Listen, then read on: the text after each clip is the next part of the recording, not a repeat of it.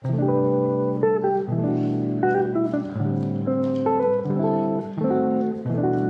are here. WA Radio.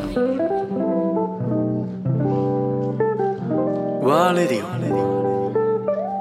川瀬直美アンドレア・ポンピリオン開催前にちらっとあの、直美ちゃんも言ってたけどあのそのユース、うん。まあ、とにかくまあもう自分もこうこう,、うん。こういうポジションなんで、はい。やっぱりそのユース世代に何かしていきたい。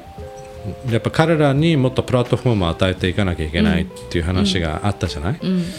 でそれはまあ僕らもすごいあの共感してるところでこの「ワーラディオも」そうやっぱそのユースカテゴリーっていうのをやっぱ作ってて、はい。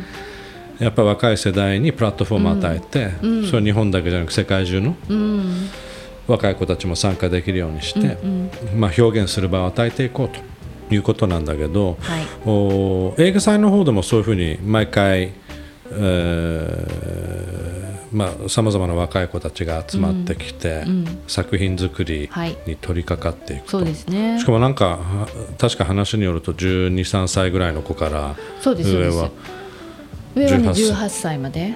うん。そう。そのユースっていうのはどういうふうに見見てる？今あはそののね、うん。ユースシネマプロジェクトというふうに題して、うん。で、まあ、このお庭はね、うん。私今回ちょっともう思いっきり俯瞰で10年目6回だけど2年に1回だからそう。10年目なのでそ,、の俯瞰して映画祭を開催するっていう年は、うん。これ晴れの日のお庭だねとうん思って、で毛の日のお庭もあるよねと思って、うん。日常でこれは、じゃあ奈良シネマテイクっていうのをやってる映画館ないから、うちの町。あ奈良って。うんないんだっけ？ないんですよ。なのでシネマテイクをやってますと、うん。でそれで晴れの日毛の日でしょ？で、うん晴れと毛をつなぐ日っていうのでうん。あのナラティブプロジェクトってい はいうはい。その映画を作るっていうことをやってる、うん。だから晴れと毛、うんまあ、映画を作ると、毛っていうのは日常奈良で撮ってもらうっていう、うん。それからそのユースシネマプロジェクトは、うん。えっと晴れと経で晴れをつなぐでしょ？そこから、えっとその先の未来みたいな感じうんをこう考えるっていうことで一番私たちが力を入れてるところなのうんね。うん。でなぜかというともうそんなの当たり前で命は続いていかなきゃ人類終わっちゃうわけですよ。だね。だけど少子化とかやっぱり子どもたちのなんか自殺が増えてたりとかっていうふうに生きづらくなっちゃってるわけじゃない、それって大人もそうだからだとは思うんだけど、だけどもっと本当により豊かになるっていうある意味の本当に豊かさね経済とかそういうことだけじゃない豊かさうん。っていうのは、うん。この次の世代が生き生きとこの世界をこうなんていうかな明るい方向に、うん導くそういうパワーを持っていてくれることやから、なんかそれはものづくりなんじゃないかと思って自分を表現するっていうこと。そしたら映画を作るっていうのは結構全国でもワークショップでやってる、うんでも私たち3つの柱をそこには掲げてて作ったら見るやんって、うん。見る目をももう養わなきゃいけないから、うん。審査員うんうん。部門。うん。それから見せるってこともしなきゃいけないよね。うん。作ったんだったら。だから配給宣伝部門っていうのを作ってて、うんこの3つの柱であのやってるんですよ。このユースシネマプロジェクトって、そうするとみんなもそれぞれ、ながるねそうつながってうん。映画祭もそうやんって。うん。作って見せないとうん。お客様とつながれないわけやから、うん。それをやり始めたんです。うんそうするとまたいい効果が効果っていうかつながりが出てきてうん。ユースを卒業しなきゃいけない18歳から大学生になる子がいるでしょ、まあそこ卒業になっちゃうはい。ね、でこの子たちはボランティアでまた帰ってきてくれてるうんです、ん。で、うん。またユースのお世話をしてくれたはいりとかして、こういうふうにやっぱりこう組織立てた上で 次の世代にそれを渡していくっていうのはねもう本当に1300年前からみんなやってるうん。日本人、うん。まあ、世界でもそうだと思うけど。だね。それがしっかりしてる国や地域っていうのはまあ盤石のうん。私はやっぱりそういう意味でのシステム作りはすごい大事なんじゃないかなと。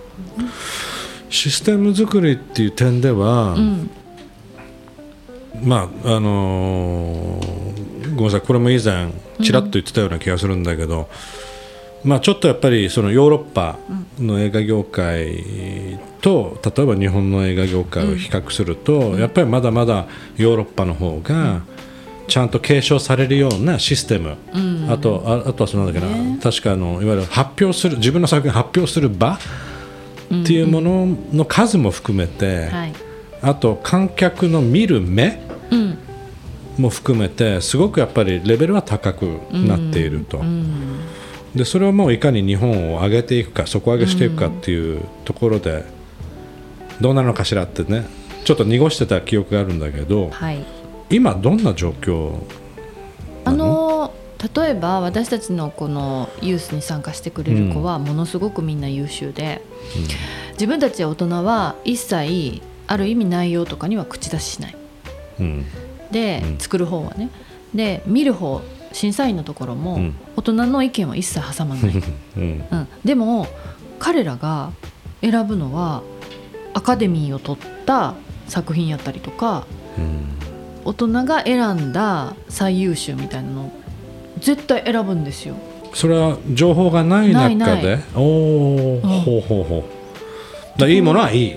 そうそういいものはいいっていう目を持ってるのねでそれをちゃんとそういう場でやってない。なんか大人が与えてしまってる。ああはいはいはい、うんうん。そうね。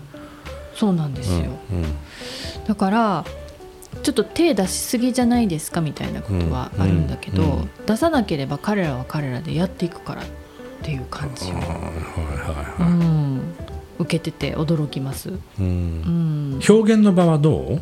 さっきのまあ日本の場合だとサッカーは土のフィールドが多いし向こうはまちゃんと芝はいはい芝ね。なってるけど、うん。なんか似たような状況なんじゃないのかなっていうふうに思ったりする。学校がねあんまり こんなん言ったらあれやけど教育？がうん。やっぱ先生がカリキュラムにのっとって、やっぱここまでにこうやってこんな試験やっていい点数取ってをまだ出しれてないと思うけどね私は。それならやっぱり競争社会を作る構造の教育システムっていうこと？とその発言を彼らから引き出さなきゃいけないしもうだって受けてるだけじゃないですかみんな。そう、うん。受けてそれをまあある意味暗記するかなんかして実体験としてそれがなくて自分の意見でそれが動いていってるんじゃなくて、なんかもうちょっと包括的に学びっていうのはあるんじゃないかなとも思うからだけどまあ日本の教育はそういう意味ではこうしっかりと与えられて、うん。それをなせればね、うん。あのーある程度言われたことはできる人にはなるんだけど、うん。自分でそれを見つけに行く人が少なくなってる、うん、まさに想像力だったりそのクリエイティビティっていうものを抑え込んでるででも小学校入っった時点で各映画めんみんな同じになる、そうだね。うん、そうだね。なんであんなこうあの小学校入る前までは自由なお絵描きをやったやってたのに、うんみんな同じ絵になっちゃうんだろううんっていう感じがするし世界の見え方はそんなに単一じゃないはずって思う、うん。だから私はやっぱりこうもっとやっぱ低学年とか、ううんん、の時代っていうのはアートに触れてうん自らがこの世界をつかめるっていうような、うん。それが素晴らしいんだっていうようなそういうこう教育の場であってほしいとは思うんだよね。でかつなんかやっぱ自分たちの身体を動かすっていうことがうんなくなっていってる。体力は落ちてるし、うん体を動かしてちょっとぐらい怪我して何かを得ていくっていう実感ね。はいはいはい。体とかでの実感みたいなのが薄れていってるなっていうのはんん思うので、まあ、それは本当イコール表現ができなくなっていくんですよ。うん。でかつ何か言われたらもう萎縮してしまうっていう、自分が言っていいんだみたいなうん。場が少なすぎるのね。うん。変わっていくと思う？まあ特にまあこのシフトの時代だっていうことで、当然考えてる人たちうん、すごい増えてるじゃない？そうですね。当然療育現場の人もそうだと思うけど、あー変えていかなきゃね。うん。と思ってやってる。私たちのうん。映画祭では、ううんん。むしろそこを一番にやってる